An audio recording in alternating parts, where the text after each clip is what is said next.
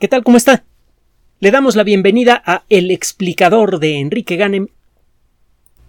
A la gente de, de mi generación y las generaciones cercanas nos ha tocado ver la explosión de la tecnología. El desarrollo tecnológico desde luego ha sido muy acelerado desde el inicio del siglo XX, pero ya bien entrada la segunda mitad del siglo XX, este ritmo creció mucho. En un intervalo de tiempo muy breve, empezaron a aparecer cosas increíbles, naves espaciales, rayos láser, eh, computadoras, etcétera, etcétera. Y para cuando eh, yo era niño, estos desarrollos tecnológicos empezaban a llegar a nuestras casas. No eran solo cosas de las que uno leía en una eh, revista sobre temas científicos, eran cosas que uno podía tener en la mano calculadoras electrónicas, luego computadoras, en los nuevos televisores a color, etcétera, etcétera. El ritmo del desarrollo del conocimiento científico llegó a crear una pequeña neurosis infantil. Llegué a pensar, bueno, vaya un momento en el que no va a quedar nada por descubrir. ¿A qué me voy a dedicar? Si llego a ser científico. No va a haber nada nuevo por, por encontrar en el, en el mundo, lo vamos a saber todo. Bueno, esta historia está en nuestra cabeza, y me refiero al colectivo humano, desde cuando menos el siglo XIX, y si exploramos un poquito más en libros sobre filosofía de la ciencia y sobre historia, eh, podríamos rastrear esta perspectiva incluso a, a la antigua Grecia la idea de que puede uno saberlo todo. Afortunadamente, basta con echarle un vistazo a cualquier revista científica, y hay muchísimas en la actualidad, para darse cuenta que, que el mundo sigue lleno de misterio. Hay grandes temas como el origen del universo, la posible existencia de otros universos, etcétera, etcétera. Pero también existen pequeños misterios que pueden acecharnos incluso en la cocina. No sé si usted alguna vez se ha preguntado por qué las ciruelas, los arándanos y otras, eh, otras frutas similares que tienen un color azul profundo, ¿por qué estos frutos, cuando los exprime usted, producen un líquido transparente o de color rojizo? ¿Y por qué la carne de estos frutos es de color rojo? Parece pues una pregunta sí interesante pero pero tonta, ¿no? Es decir, alguien debe saberlo. Y la, la respuesta debe ser muy simple y completamente intrascendente. Frecuentemente asumimos esto cuando nos topamos con esas pequeñas historias en nuestras vidas todo mundo eh, ha, comido, o mucha gente ha comido ciruelas alguna vez y habrá visto el color de la carne de las ciruelas, y es rara la persona que se pone a pensar por qué una fruta de ese color no tiene jugo ni carne de ese color también. Es más, si usted arranca la piel de la ciruela, el color parece desvanecerse parcialmente. ¿En dónde está el color azul de las ciruelas y de los arándanos? Pues créalo o no, esta historia, este acertijo, no ha tenido respuesta en mucho tiempo. Hace poco hablamos de otro misterio similar en el mundo de la física, el del aspersor de agua de Richard Feynman. Recuerde usted, tiene usted un aspersor de agua, de estos que les conecta usted eh, una manguera, arriba tienen una eh, cosa que parece un reilete, con una estructura de metal en forma de S, y por los extremos de la S salen chorros de agua. Por la forma en la que están construidos estos railetes, comienzan a girar rápidamente cuando abre usted la llave y pasa agua a presión por ellos. La pregunta que había sido hecha de una manera diferente desde el siglo XIX es ¿qué pasa si el agua, en lugar de salir por esos agujeros, entra por esos agujeros? Eh, debería ser muy fácil responder esa pregunta. A final de cuentas, lo que hace funcionar un reilete de estos, a un, aspersor de agua de este tipo, es la tercera ley de Newton y esa nos la sabemos desde el siglo XVII, por favor. Y la podemos modelar con la misma herramienta que nos dejó Newton, el cálculo diferencial e integral. Debería ser eh, ridículamente fácil responder a la pregunta.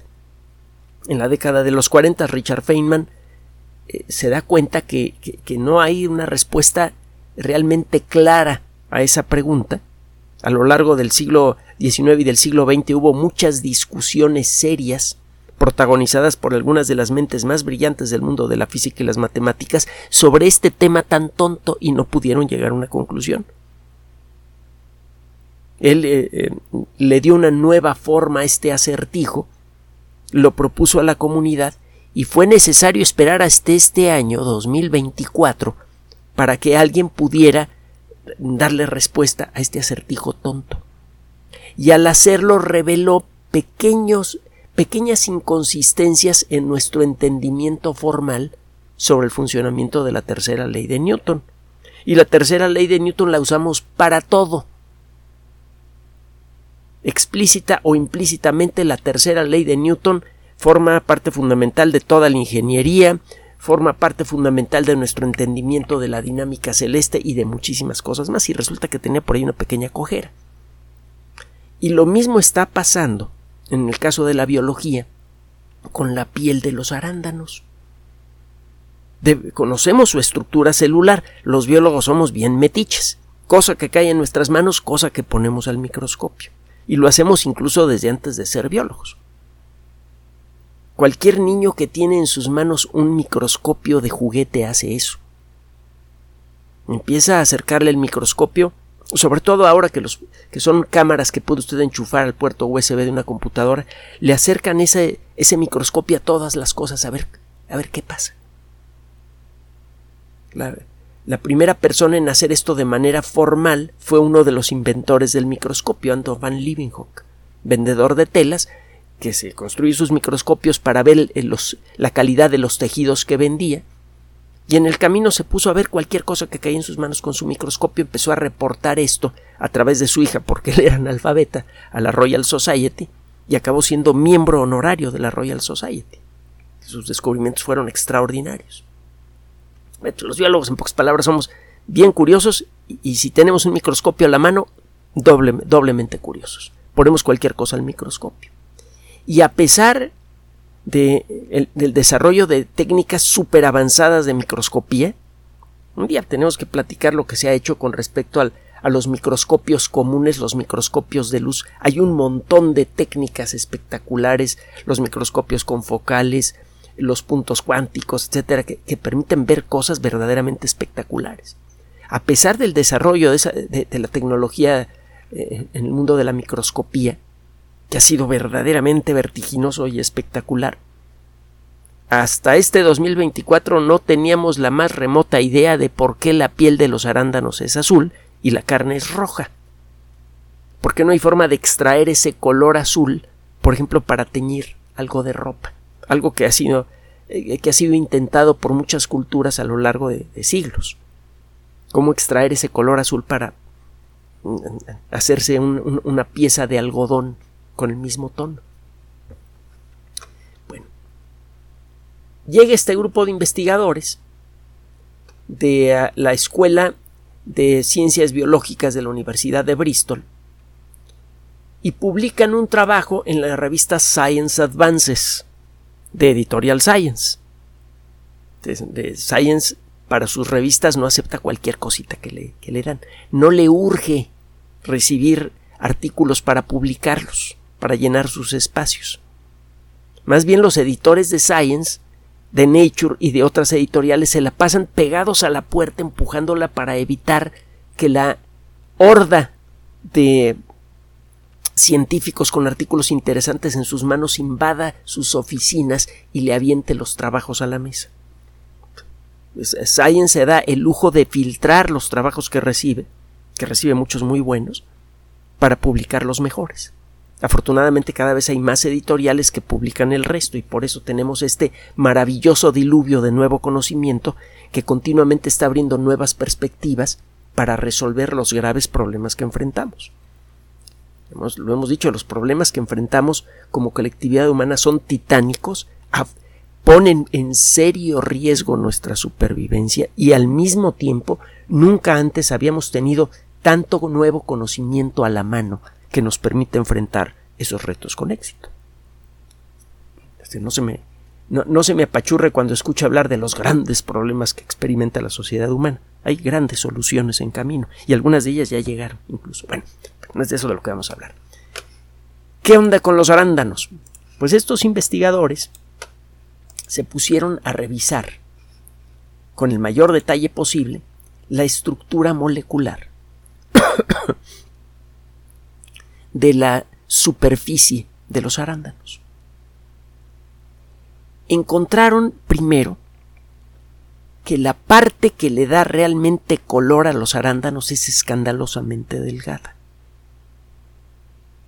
A diferencia de lo que sucede con muchos otros eh, frutos. Por ejemplo, en el caso del melón, del melón chino, que es el que nos gusta más aquí en México, ese color anaranjado que anticipa el delicioso sabor del melón está en toda la carne del melón. El color azul de los arándanos se encuentra en la piel, pero solo en una capa muy delgada de la piel del arándano, que tiene alrededor de dos milésimas de milímetro de espesor. Dos milésimas de milímetro de espesor es un Estamos hablando de una capa que tiene de espesor la longitud de una bacteria pequeña. Hay, bacterias de 5 eh, milésimas de milímetro, es decir, 5 micras. Hay bacterias incluso más grandes, hay por ahí un gigante eh, que eh, no afecta a seres vivos, afortunadamente, que mide un milímetro es un monstruo desde la perspectiva de las bacterias. Hay algunas bacterias que miden un poquito menos de una milésima de milímetro. una bacteria pequeña, pero completa, mide como dos milésimas de milímetro. Bueno, pues ese es el, eh, eh, el espesor de la capa que le da color a los arándanos. Este primer descubrimiento por sí mismo pues, es interesante, porque resulta que una estructura increíblemente pequeña puede tener un color tan intenso. Esto hace que muchas industrias que utilizan colorantes paren oreja. Esto implica que el material que le da color a los arándanos es muy efectivo en pequeñas cantidades, produce un color muy denso. Si se pudiera fabricar en grandes cantidades, se, le podría otorgar color con un material de origen orgánico degradable a las telas y con esto se podrían ofrecer nuevos productos muy vistosos a muy bajo costo porque se necesita poca sustancia para dar un, eh, un, color intenso. Tiene otro detalle muy interesante. Resulta que este colorante es muy bueno para reflejar luz azul y también luz ultravioleta. ¿Por qué tiene color esta estructura? Bueno, porque está recibiendo luz blanca que viene del sol o de un foco. Esa luz blanca tiene todos los colores la mayoría de, de, las partículas de luz pasan a través del cuerpo de, la piel de la, de la ciruela y solamente las partículas de luz azul de muy alta energía, las que son casi violetas, las partículas eh, de, luz violeta y las partículas de luz ultravioleta son rebotadas y dispersadas por los materiales que hay en esa capa. Está cayendo luz de todos los colores en la piel de la, de, la fruta y la mayoría de esas partículas de luz siguen su camino. Solamente algunas partículas de luz rebotan hacia nosotros y las partículas que rebotan son de color azul profundo, violeta y también rebotan partículas de luz ultravioleta. Esto es doblemente interesante. La luz azul es luz de alta energía. Si usted compara una partícula de luz eh, de, eh, de ondas de radio, de microondas, de luz roja, luz verde, amarilla, azul, luz eh, ultravioleta, rayos X o rayos gamma, verá que la partícula es la misma. La única diferencia es la energía que tiene. Una partícula de, de rayos gamma tiene muchísima energía. Una partícula de luz azul tiene también mucha energía, mucha menos que una partícula de rayos gamma, pero tiene mucha energía. La luz azul eh, puede llegar a tener suficiente energía para producir cambios químicos importantes. Como consecuencia de esto, esa luz azul puede llegar a degradar eh, tejidos, a degradar eh, colores. Usted se habrá dado cuenta que los muebles que están expuestos continuamente a la luz por estar cerca de una ventana que no tiene las cortinas apropiadas, van perdiendo sus características. La tela se vuelve dura, quebradiza y pierde su color. Esto es en buena medida consecuencia de la luz azul que viene del sol casi toda la luz, una buena parte de la luz que emite el Sol es de color amarillo, pero el Sol emite luz de todos los colores, de todos los colores visibles y también emite luz ultravioleta y luz infrarroja. Casi toda la luz ultravioleta del Sol es detenida por la atmósfera terrestre, pero pasa lo suficiente para producirnos quemaduras cuando vamos a la playa y si no se cuide usted hasta cáncer de piel. Y esa luz ultravioleta también rompe las moléculas de plásticos y otras cosas que llevan mucho tiempo expuestas al Sol. A esto hay que agregar que en la atmósfera, sobre todo en las ciudades, hay cantidades importantes de ozono producido por eh, los restos de, la combustión de los automóviles, por, una serie de fenómenos químicos que otro día eh, platicamos, y el ozono junto con la luz ultravioleta se convierte en un gran destructor de plásticos y de otros materiales. Pero bueno, la luz ultravioleta por sí misma se come a los materiales, destruye las moléculas de esos materiales, y la luz azul también. No es tan efectiva como la luz ultravioleta, pero la luz azul destruye también a los materiales que toca. Si tiene usted un material que es capaz de reflejar bien la luz azul y la luz ultravioleta, con pequeñas modificaciones podría usted crear un material de origen orgánico a bajo costo, muy efectivo, que refleja muy bien luz ultravioleta únicamente. Este material lo podría mezclar con los materiales que utiliza usted para crear telas y podría ser telas que no se comen con la luz del sol y que, no pierden su color ni su textura. ¿Cuánto vale esto en la industria mundial? Y es solo el principio. La luz ultravioleta es responsable por cáncer de piel, por ah, eh, eh, cataratas y por un montón de problemas de salud. La piel envejece si está en contacto continuo con la luz ultravioleta. Podríamos contar con materiales que podríamos agregar a nuestras ventanas, que podríamos agregar a los parabrisas de los automóviles, que podríamos agregar incluso a cremas que podemos ponernos en la piel y que podrían resultar mucho más protectoras contra la luz ultravioleta que las cosas que estamos utilizando en la actualidad que tienen un impacto ambiental enorme. Las cremas que utilizamos para protegernos de la luz ultravioleta son efectivas. Y sí le recomiendo usarlas eh, cuando la, autoridad lo dice, cuando hay que protegerse de la luz del sol en exceso. Es importante hacerlo. Pero el problema es que los materiales que se eh, usan para hacer estas cremas se van acumulando con el paso del tiempo porque los usan millones de personas y tienen un impacto ambiental muy severo.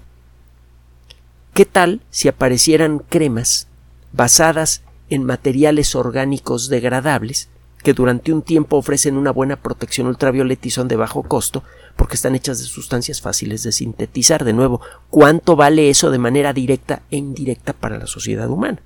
De manera directa tendría usted acceso a productos que le protegen la piel de la luz ultravioleta a menor costo que los actuales Y además no estaría usted lastimando al ecosistema porque esas sustancias se degradan solas. Estas son solo algunas de las perspectivas que tiene el descubrir nuevas sustancias que tengan estas capacidades. Bueno, pues estos investigadores se ponen a jugar con sus microscopios, como buenos biólogos, descubren esta capa de alrededor de dos micras de espesor, que es la responsable final por ese color y esa capacidad que tienen las, ah, las ciruelas, los arándanos, etcétera, de dispersar la luz ultravioleta, de reflejarla. Y se ponen a ver con más detalle cómo está el asunto. Encontraron que hay una capa muy delgada de cera allí.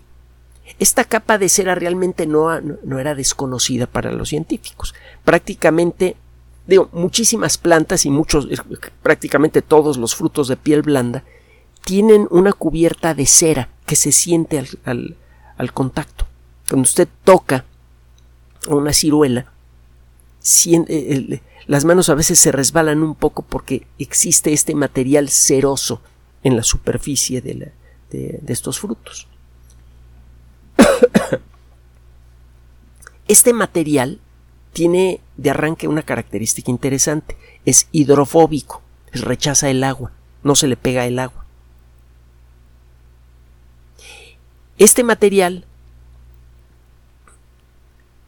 entonces tiene tres propiedades que son especialmente interesantes para, para muchas industrias. Rechaza luz azul, rechaza luz ultravioleta y rechaza el agua. Es un material de origen orgánico fácil de sintetizar que se degrada solito. Si, eh, si fuera posible extraer este material de manera simple se le podría estudiar y se podrían desarrollar otros materiales similares para distintas aplicaciones. Por ejemplo, podría usted desarrollar un material superhidrofóbico que rechaza el agua, por lo tanto no se mancha con gotas de agua cuando le llueve, y, y, este material, en lugar de degradarse poco a poco, podría hacerse más duradero y podría usted mezclarlo con vidrio para hacer vidrio que rechaza el agua. Ya existen prototipos de vidrio que rechaza el agua basados en nanotecnología, pero construirlos a gran escala es escandalosamente caro. Hay recubrimientos experimentales que le puede usted poner en forma de, aerosol a, a un vidrio para que rechace el agua de manera perfecta, pero estos recubrimientos se caen con el tiempo y además son ambientalmente muy agresivos sería ideal contar con un material que fuera al mismo tiempo eh, amigable con el ambiente, duradero y que rechazara el agua de una manera casi tan perfecta o tan perfecta como lo hace la piel de las ciruelas. Bueno, es la última parte de este trabajo. Estos investigadores realizaron un proceso simple que, se conoce desde hace mucho tiempo para extraer eh, materiales cerosos de, objetos biológicos. Nadie se le había ocurrido aplicarlo a las ciruelas y lograron obtener unas plaquitas delgadas en las que depositaron el material proveniente de las ciruelas. Y estas plaquitas tienen el color de la ciruela y tienen sus mismas propiedades. Son altamente hidrofóbicos, dispersan muy bien la luz azul y la luz ultravioleta. Con este trabajo entonces estos investigadores por un lado, logran resolver uno de estos viejos acertijos aparentemente absurdos, inútiles, de, esos que hace parecer que los científicos no tienen nada bueno a qué dedicarse. ¿Por qué las ciruelas son azules? Bueno, pues ya lo sabemos. Y en el camino acaban de descubrir materiales que directamente ya tienen mucha aplicación en varias industrias diferentes y que además pueden servir de punto de partida para el desarrollo de materiales sintéticos con características similares que podrían revolucionar a muchísimas industrias. La industria del tejido, bueno, la industria de la ropa en general y de las telas que va más allá que de, la de la ropa, de la de la ropa. La industria del vidrio. Muchos acabados exteriores de edificios podrían beneficiarse con esta tecnología que ayudaría a reducir el impacto que tiene la luz del sol en esos materiales y los va, les va haciendo perder su buen aspecto y sus características. Esto ayudaría a reducir costos en muchas industrias diferentes y esto significa que se podrían producir muchos más bienes de consumo de buena calidad amigables con el ambiente a menor costo. Manejado correctamente, este descubrimiento podría mejorar la vida de millones de personas. Ahí tiene usted. Cuando un científico a veces se sienta a pensar en los pajaritos o en las ciruelas o en lo que sea, cuando parece que está perdiendo el tiempo, y cuando se dedica a responder preguntas tontas como la pregunta de Feynman que presentamos hace poco o la pregunta sobre las ciruelas, muchas veces está en camino de otorgarnos materiales maravillosos que pueden mejorar la vida de todos. Lo hemos dicho muchas veces y lo vamos a seguir diciendo. Hacer ciencia es de manera intrínseca algo optimista. El que hacer de la ciencia en forma natural nos ofrece herramientas que bien utilizadas por el colectivo humano pueden ayudarnos a enfrentar los grandes retos del mundo moderno, desde la destrucción ambiental hasta la pobreza extrema.